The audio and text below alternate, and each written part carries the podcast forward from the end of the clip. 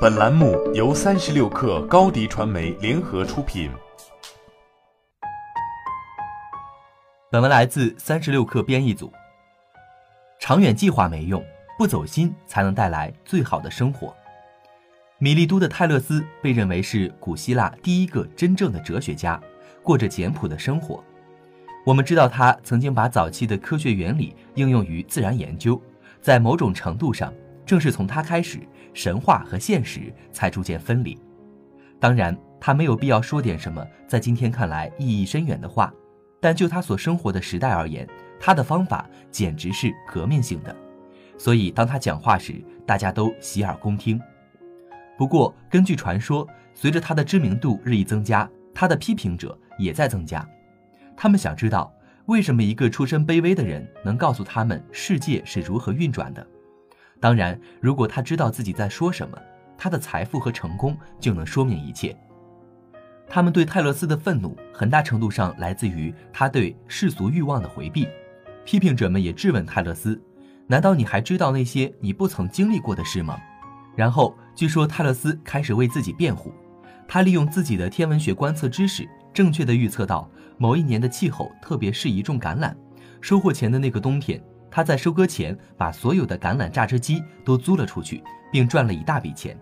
当人们开始承认他的成功时，他又继续自己那古老而简单的生活方式。唯一的不同是，这下没有人敢怀疑他了。就像大多数有关历史人物的比喻一样，泰勒斯的故事有可能是建立在传说的基础上的，也有可能是真实的。然而，他的各种价值无论如何都是存在的。有这么几点值得我们借鉴，最明显的是泰勒斯的言传身教，当然还有知识的价值，以及明白如何充分思考，以使我们合理化的理论转化为实践。泰勒斯从不关心是否富有和成功，我们将财富和成功作为一种奖励，但他学习和理解世界的意图却为之铺平了道路。尽管泰勒斯对此不以为意，但这两者之间的联系很重要。我们想要的大多数东西，可以说也包括我们对幸福的追求，都是任意的文化建构，其定义也在不断变化。它们没有固定的含义，也不代表一种普遍的、永恒的情感、感觉、价值或存在方式。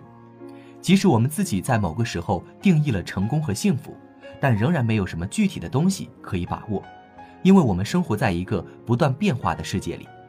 所以，任何获得这种回报的企图都是错误的。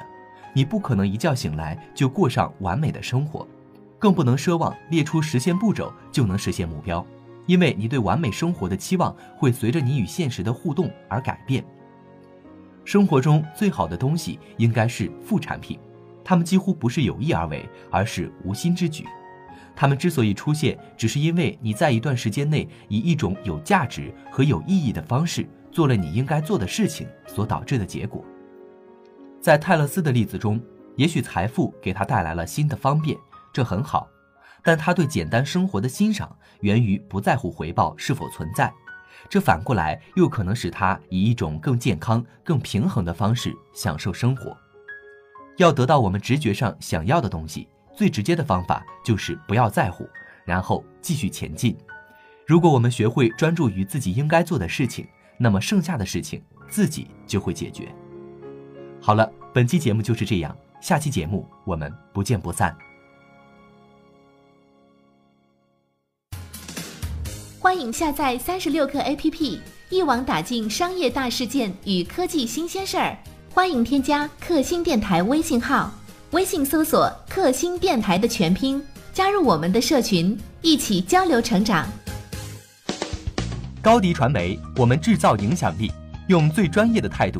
为企业提供视频、音频全流程解决方案，商务合作请关注公众号高迪传媒。